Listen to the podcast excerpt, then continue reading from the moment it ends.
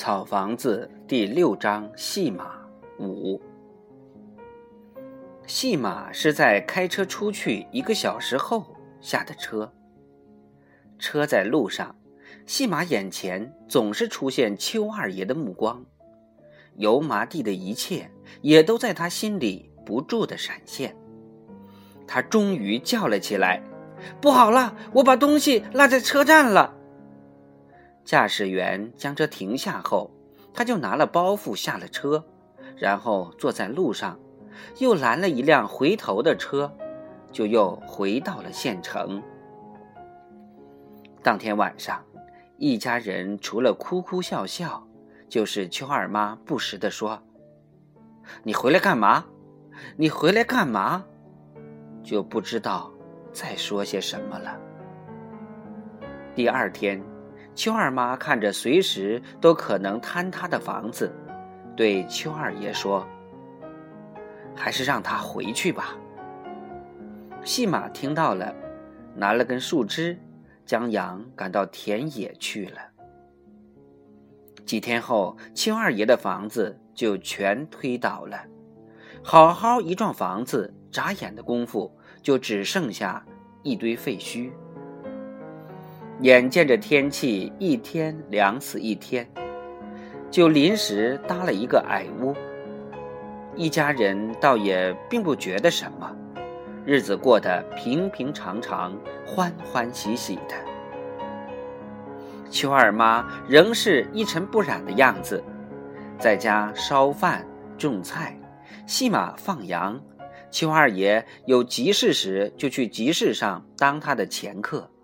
没有急事时，就到田里做些农活一有空，一家三口总要走过桥来，到桑桑家里玩有时戏马晚上过来，与桑桑待在一起，觉得还没有待过瘾，就站在河边喊：“我不回去睡觉啦！”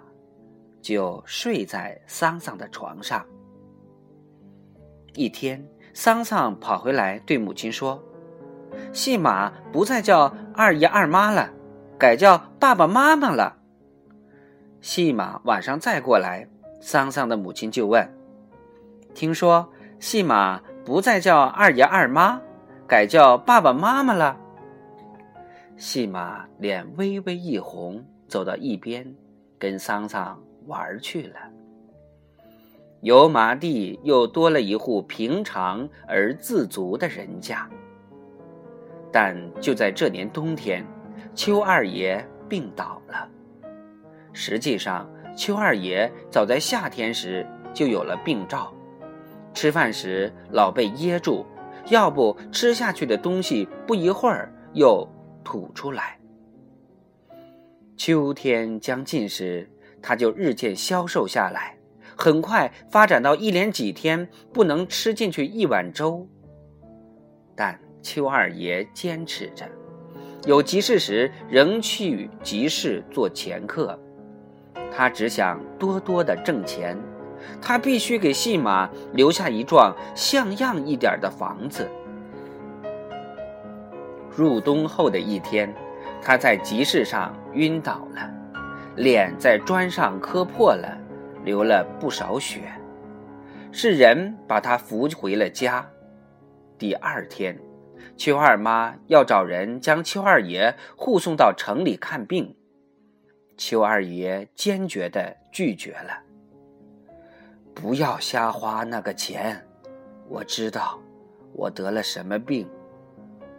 夜里，他对邱二妈说：“我得了绝症，西马他爷爷就是得的这个病，是根本治不好的。”但邱二妈不听他的话，到处求医问药。